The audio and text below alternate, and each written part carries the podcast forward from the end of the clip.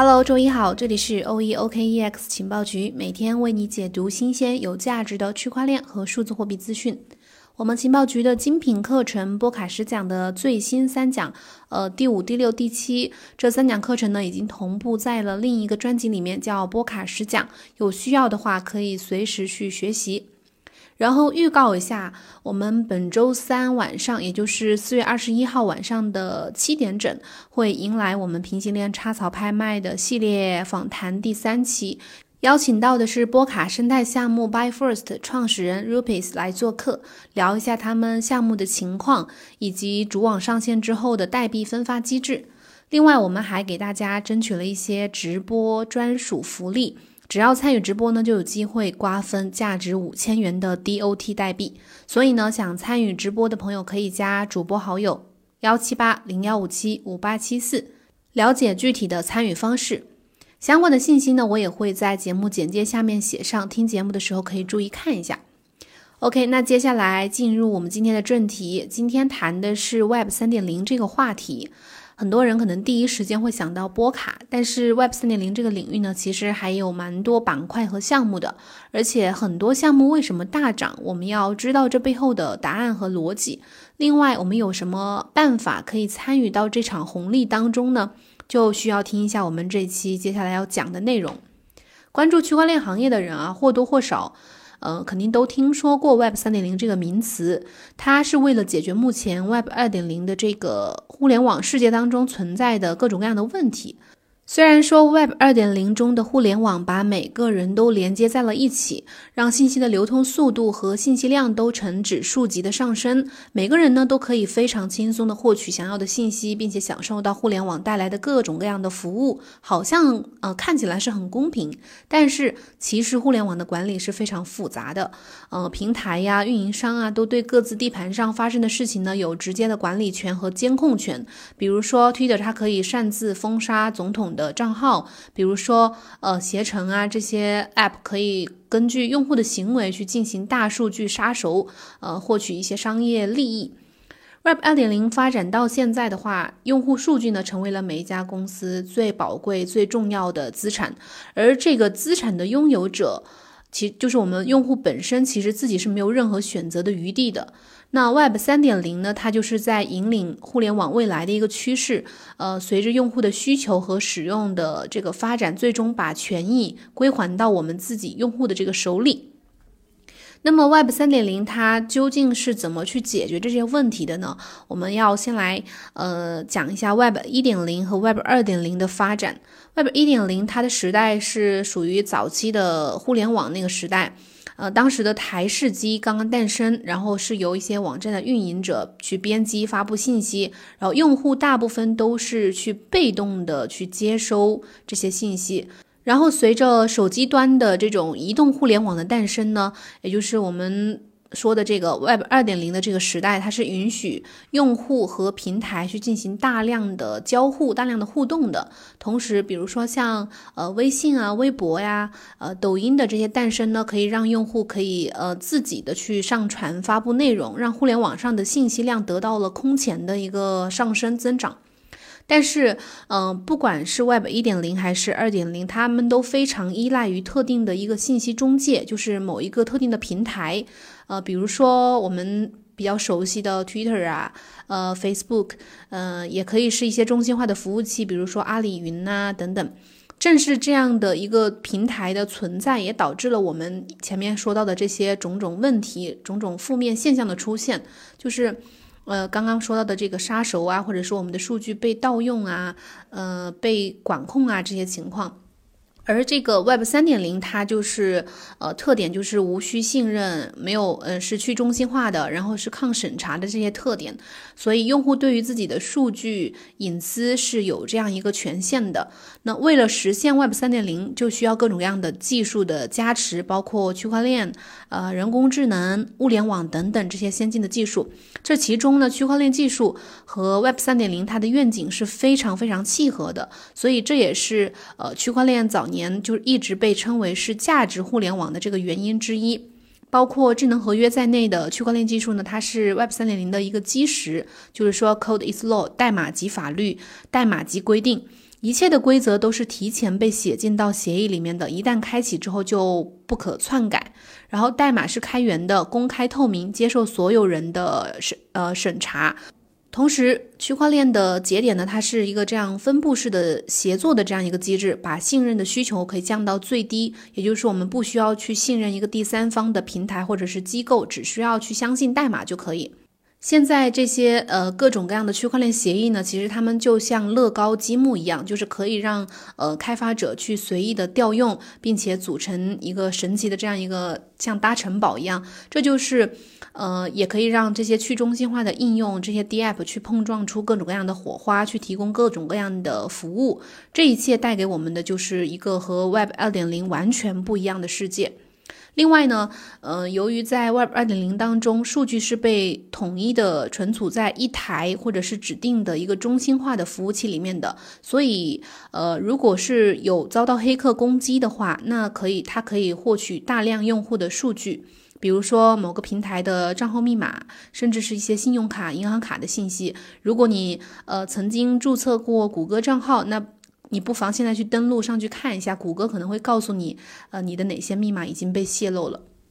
但是在 Web 三点零的世界里面呢，用户的数据是可以存储在去中心化的数据库上面的，呃，不需要再去租用一个特定的中心化的服务器。所以说，每一次数据的授权都是需要经过你的同意才可以。而且，呃，由于是一种分布式的记录的方式，也不存在去单点攻破就被呃数据泄露的这样的问题，可以更好的保护我们的隐私。那我们去发布信息呢，也不会再受到平台的呃审查或者是监控，我就真正实现了这种言论自由。在这一轮的牛市当中啊，其实市场也感知到了这个赛道的潜力，比如说呃，File 它的就是 Filecoin 它的价格也涨得非常的猛。另外一点呢，就是 Web 二点零发展到现在，相信呃我们平时都没少。在平时上网的时候，经常被一些垃圾信息、垃圾广告轰炸。虽然每个人都获得了免费的互联网的服务，但是代价呢，就是我们的基本信息和一些行为数据都被巨头一清呃。就是清清楚楚的记录着，占为己有，甚至被他们垄断。那巨头可以把这个用户的信息或者是行为数据打包卖给一些广告方，去向广告方收费。所以这也是我们为什么每个人可以收到一些定向的那种呃广告的投投放。呃，像各大的这个互联网平台之间呢，他们对于用户的争夺战也是没有停止过。在 Web 二点零时代，用户就是互联网巨头最大的资产，他们可以为平台，呃，就是为这些平台付出内容或者是活跃贡献的用户当中去牟利，并且不支付给咱们任何的费用，也不经过咱们同意。然后 Web 三点零它就是，呃，最终其实。归根结底，它的目的就是为了把数据和呃数据带来的收益回归到我们个人，比如说把这个掌控权、把私钥掌握在咱们自己的手里。也就是说，你的数据是它的使用权是你自己说了算的，你可以选择保护它，嗯，不被它不被利用，也可以选择把它出售来获得利益。真正的自由呢，不是想做什么就做什么，而是不想做什么就可以不做什么。Web 二点零给我们带来的无限的可能性的同时，没有把数据自由给我们，而 Web 三点零就大大提升了用户的这方面的自由度。前面呢，我们讲到了 Web 一点零、Web 二点零和 Web 三点零的区别。那我们呃，接下来这个模块就要讲到，嗯，为什么 Web 三点零是非常有前景的，或者说为什么它是重要的？我们可以从 Web 三点零当中获得什么？我们都知道，区块链它是离不开通证经济的，这也是会成为 Web 三点零世界当中非常重要的一环。你可以想象一下，如果你早期参与了某个 Web 三点零的公链项目，并且投资了它的这个呃具具有权治理权益的这个 token，那么你就有权利在对这个项目的各种未来的发展规划当中去进行投票，发表你的意见。就像你，呃，我们咱现在的这种公司董事会的股东一样，你有权去对公司的下一个决策去进行一定的干预。除了普通用户的权利变大了之外呢，每个用户也可以获得一些切实的收益。